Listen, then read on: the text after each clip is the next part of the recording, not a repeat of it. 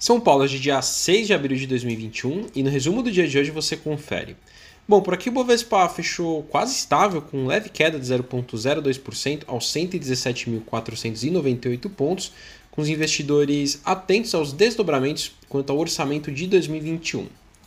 Bom, destaque do dia ficou com as ações das empresas de siderurgia e mineração, que registraram ganhos com a disparada do preço do minério de ferro no exterior, em razão do aumento da demanda chinesa e risco de cortes da produção no país asiático.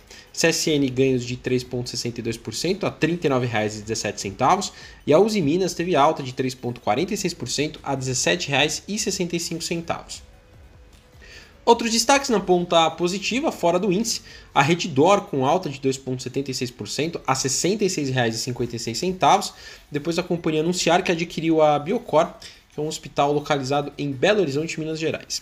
A Meliux também hoje subiu 6,71% a R$ 29,73, com dados prévios do primeiro TRI desse ano, que mostrou um incremento no número de contas abertas, um crescimento em torno de 73% quando a gente compara com o primeiro TRI de 2020.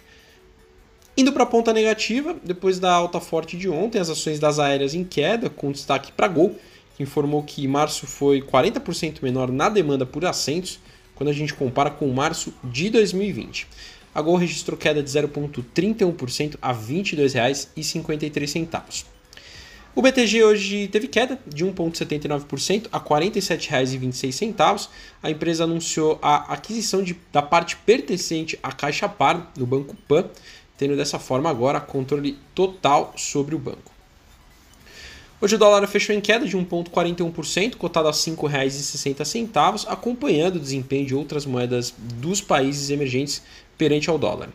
Indo para o exterior, as ações asiáticas fecharam sem direção única, com preocupações em torno da pandemia. No Japão, o índice Nikkei caiu 1,30% e na China, na volta do feriado local, Xangai Composto caiu 0,04%. Indo para a Europa, as bolsas fecharam com ganhos, ainda com impactos do desempenho das bolsas americanas de ontem. O índice pan-europeu Stock 600 fechou em alta de 0,70%.